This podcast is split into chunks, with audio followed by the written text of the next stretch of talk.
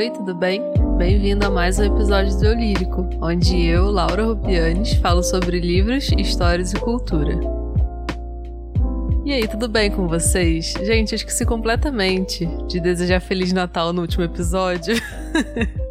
Eu espero que vocês tenham tido um Natal bem legal e que tenham comido muita coisa boa. Eu já vou me adiantar aqui e desejar feliz ano novo também, já que esse é o último episódio de 2020. Então, feliz 2021 para vocês, que o próximo ano seja bem melhor que 2020. Tem que ser, pelo amor de Deus. Todo ano, o site Goodreads, que é uma rede social de livros, abre uma votação popular para eleger os melhores livros de cada gênero, que é o Goodreads Choice Awards. Eu acho isso muito legal porque a gente fica sabendo do que as pessoas gostaram entre os lançamentos do ano e também para descobrir livros novos e aumentar minha lista de leitura. Eu sempre fico bem ansiosa para ver o resultado, especialmente das categorias que eu gosto mais, tipo suspense, terror e tal. Então hoje eu vou te contar quais foram os livros que venceram algumas categorias, comentar a sinopse e talvez falar um pouco sobre o autor. Digo algumas categorias porque a lista tem umas 20, então se eu vou falar sobre cada livro aqui, esse episódio vai ter 15 horas. Eu escolhi as categorias principais e os livros que eu achei mais interessantes. Vou deixar o link com todos os resultados na descrição desse episódio, caso você queira ler tudo. E se o livro já estiver entre nós, aqui no Brasil, ou se tiver e-book na Amazon, eu vou deixar o link de compra aqui na descrição do episódio, caso você queira ler. Ah, e se você quiser que eu faça um episódio sobre algum livro específico dessa lista, me fala lá nas redes sociais que eu posso ver e considero fazer um episódio aqui pro Lírico. Antes da gente começar, segue o Lírico na plataforma onde você está ouvindo agora. Assim você sempre é avisado quando eu soltar um episódio novo e não vai perder nenhum. Me segue também lá no Twitter, arroba Laura Rubianes, e no Instagram, arroba Laura Rubianes e arroba eulírico.pod. Então, vamos ver os vencedores de 2020. Uma observação rápida antes de começar. Como muitos livros ainda não vieram para o Brasil, não tem título em português. Então vou fazer uma tradução livre mesmo para só para poder dar aquela ambientada, né, no, na nossa língua. O prêmio de melhor ficção foi para o livro A Biblioteca da Meia-Noite, do Matt Haig, no original The Midnight Library.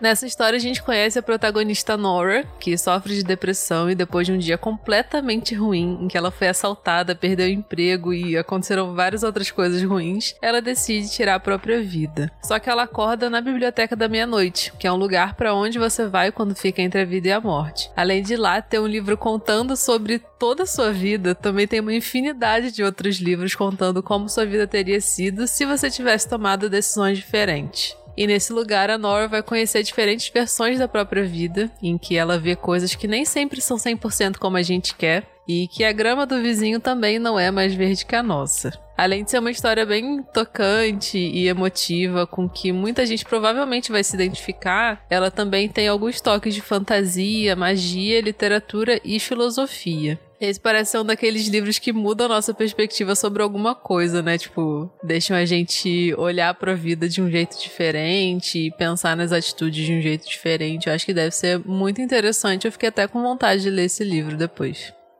A próxima categoria da lista é das minhas. Melhor mistério e suspense. Quem ganhou essa foi a lista de convidados da Lucy Foley, ou The Guest List no original. A história se passa ao longo de dois dias, num casamento na costa da Irlanda, que é entre um astro de TV super famoso e a editora de uma revista. Então é um casamento cheio de glamour, muitos convidados. Só que o que parecia o evento perfeito acabou com um cadáver sendo encontrado. O livro é contado a partir do ponto de vista de várias pessoas diferentes e a autora dá vários detalhes ao longo da história sobre a resolução do caso, para você ir juntando as peças do quebra-cabeça. E pelo que eu li nas avaliações, lá no Goodreads mesmo, tem várias conexões entre os personagens e um final surpreendente. Eu confesso que eu não fiquei com muita vontade de ler esse livro, mas depois que eu vi alguém falando que parece com os clássicos Who Done It, aqueles tipo quem fez, tipo Agatha Christie, deu uma pontinha de curiosidade curiosidade dessa história. Só que outra coisa que eu li e me desmotivou foi que a autora dá tantas pistas ao longo da história, como eu falei agora há pouco, que no meio do caminho você já consegue sozinho descobrir o que aconteceu. Isso é uma coisa que me desanima muito é, sobre um livro, assim, quando eu vejo alguém falando que é previsível o final, que você consegue adivinhar sozinha. E assim, Eu quero um final completamente inesperado, daqueles de ficar pensando por dias e ficar recapitulando toda a história com os detalhes que agora você sabe no final do livro. Então, não sei se eu quero ler esse. E é por isso que quando eu quero ler um livro, eu tento saber o mínimo possível sobre ele, para não estragar nenhuma expectativa que eu tenha ou nada assim. Então, assim, não sei, me decepcionou um pouco esse vencedor da categoria de mistério e suspense. Eu imaginava que fosse uma coisa mais, sabe, muito mais instigante, assim. Eu fiquei um pouco. É, sabe, achei meio. mais ou menos essa, essa escolha. Na categoria de ficção histórica, quem ganhou foi a Brit Bennett, com A Metade Desaparecida, ou The Vanishing Half. Além de ganhar essa categoria no Goodreads Choice Awards, esse livro foi selecionado como um dos melhores de 2020 por vários veículos. Eu vi esse, a capa desse livro em vários lugares diferentes, é, uns meses atrás. Ele teve em número um dos best-sellers de ficção do New York Times e entrou para a lista de livros favoritos do ano do Obama, que é uma lista que muita gente fica esperando e é muito falada quando ele libera. Então, bem legal. E essa é a segunda vez que a Brit vai para a lista de best-sellers do New York Times, porque o primeiro livro dela, The Mothers, ou As Mães, também apareceu nessa lista que é tão, tão cobiçada, tão querida, né? Ela também já teve seus textos publicados em revistas super importantes, tipo a New Yorker, a New York Times Magazine, The Paris Review e Jezebel. E a HBO ainda comprou os direitos para fazer uma série baseada no livro, com a autora como produtora executiva. Essa mulher não é pouca coisa, né? Mas sobre o que é esse livro que todo mundo gostou tanto. The Vanishing Half conta principalmente a história de duas irmãs gêmeas negras e se estende a várias ramificações e gerações dessa família. Enquanto uma das irmãs mora com a filha no bairro em que elas cresceram, a outra se passa por uma mulher branca. Só que, para isso, ela tem que viver com as consequências dessa nova vida, que são ignorar completamente seu passado e sua família, já que o marido e os conhecidos dela não sabem nada sobre a história dela. E depois de a gente conhecer a história delas duas, a gente segue as filhas delas, que acabam tendo seus caminhos cruzados. A sinopse desse livro me lembrou um pouco é, A Casa dos Espíritos, da Isabel Allende, por causa da família, a narrativa das gerações e tal. Eu não sei se realmente tem a ver, mas me lembrou um pouco por causa desses aspectos. Deve ser bem interessante esse livro. Quem levou a categoria fantasia foi uma autora famosíssima, que eu inclusive indiquei recentemente aqui no podcast. Se você tá pensando nela, você acertou. Quem ganhou o prêmio foi a Sarah J. Maas, com Cidade da Lua Crescente, Casa de Terra e Sangue. Esse livro já veio para o Brasil, foi publicado aqui em dezembro pela Galera Record e, inclusive, provocou uma treta imensa no Twitter, porque as pessoas reclamaram da tradução racista da editora. Quem leu sobre esse caso vai saber do que eu tô falando. Acho que chegou super rápido por aqui esse livro, porque a Sarah é muito famosa. Então eles sabiam que ia fazer um sucesso imenso aqui. Ela é muito conhecida por ter escrito outras séries que ficaram bem famosas, que foi Trono de Vidro, que foi o livro que eu indiquei no outro episódio, e Corte de Espinhos e Rosas. Esse primeiro livro de Cidade da Lua Crescente conta a história da Bryce, que teve alguns amigos assassinados por um demônio, e depois disso sua vida virou de cabeça para baixo. Dois anos depois começa uma onda de crimes com as mesmas características dessas do caso do assassinato. E aí a Bryce começa a procurar mais informações e investigar tudo isso para tentar se vingar pela morte dos amigos. E aí ela conhece um cara chamado Hunt, que conhecendo outros livros do gênero, eu imagino que seja um cara muito bonito, que não é só bonito, como também é um anjo. Então é lógico que além do suspense eletrizante, a gente vai ter um romance ardente, como descreve a sinopse do livro. Eu achei bem interessante pela premissa da história e também porque essa é uma estreia da Sarah nas ficções New Adult, que é um gênero que eu tô começando a ler aí, sendo apresentado a ele pela Colin Hoover. E, inclusive, se você tiver algum livro para me indicar desse gênero, pode mandar que eu tô aceitando.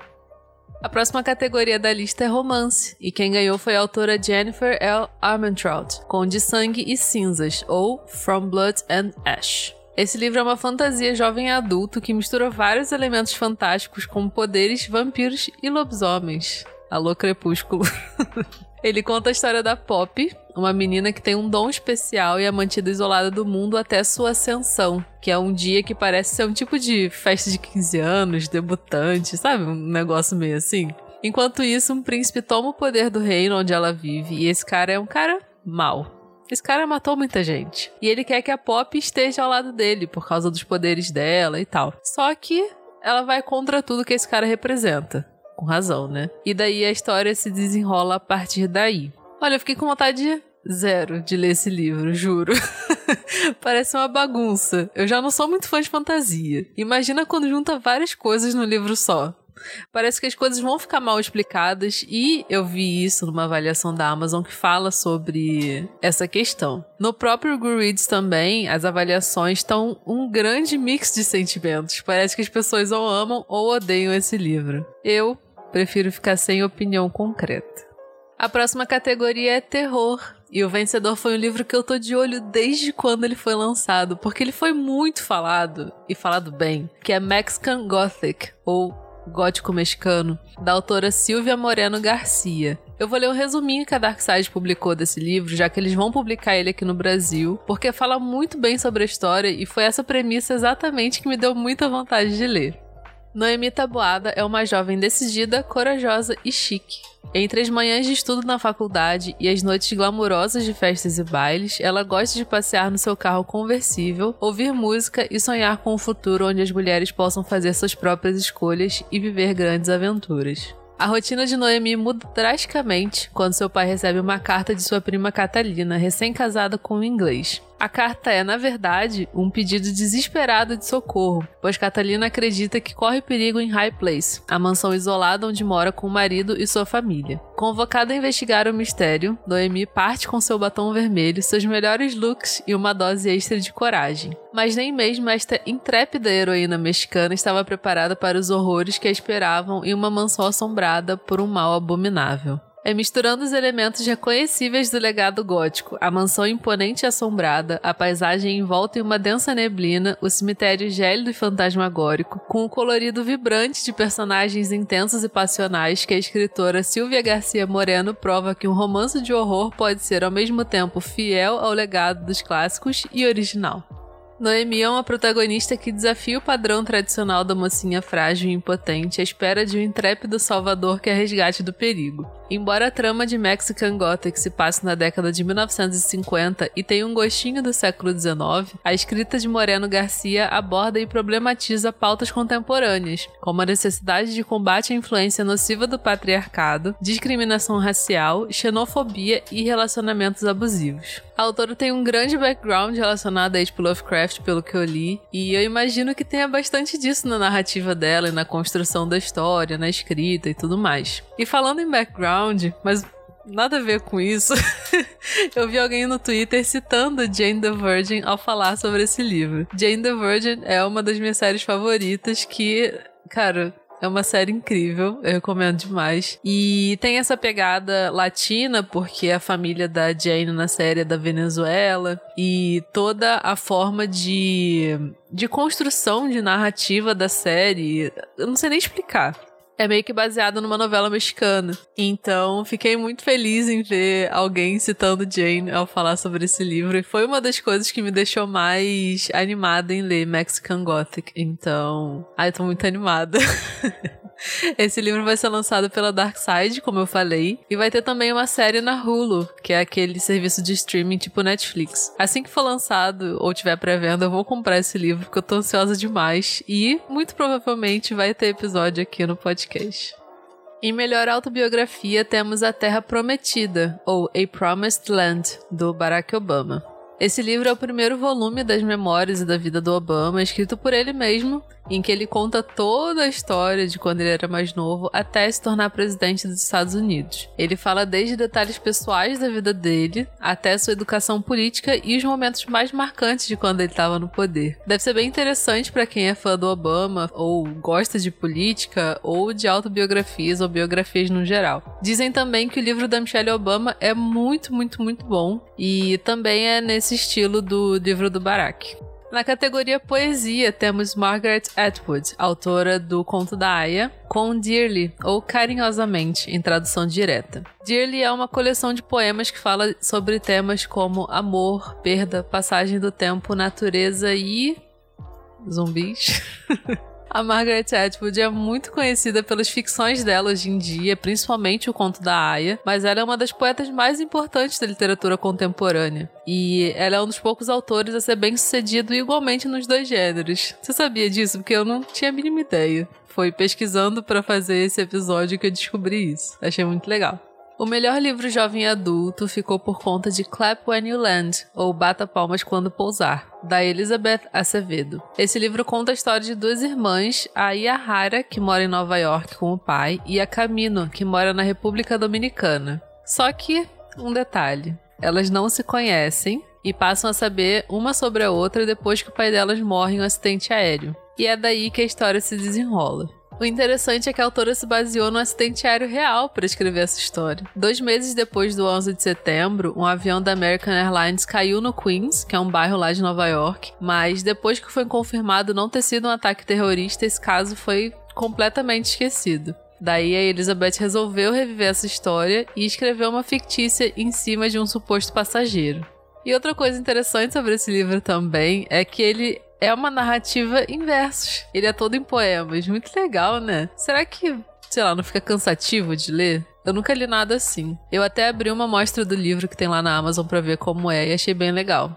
Se você lê ou se você já leu, me conta o que você achou desse estilo. E por fim, o prêmio de melhor estreia foi para Kylie Reid com Such a Fun Age, que tem um título um pouco difícil de traduzir diretamente, né? Porque ele fica um pouco estranho, mas é alguma coisa tipo uma idade muito divertida. E em meio a uns problemas em casa, a blogueira Alex liga para a babá do filho, a Emira, e pede para ela levar o bebê no mercado para tentar distrair ele. Só que lá, a Emira, que é negra, foi acusada pelo segurança de ter sequestrado a criança. E a história é desenvolvida a partir daí, com a Alex tentando salvar a Emira dessa situação, mas de maneiras um pouco egoístas.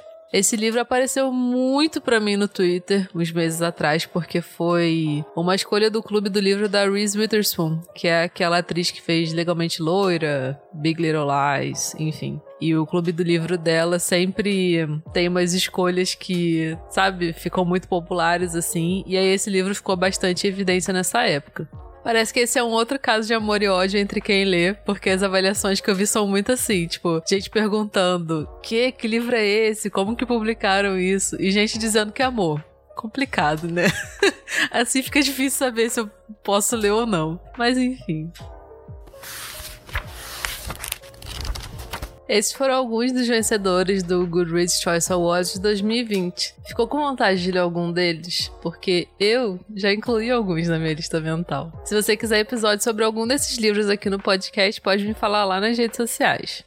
O próximo episódio e o primeiro de 2021 vai ser sobre as minhas melhores leituras de 2020. Eu tô super animada para dividir com vocês tudo que eu amei ler esse ano, porque tem livros muito, muito, muito bons, dicas muito boas, e inclusive livros que entraram pros meus favoritos da vida. Então, tô super ansiosa para gravar esse episódio e espero que você goste do próximo.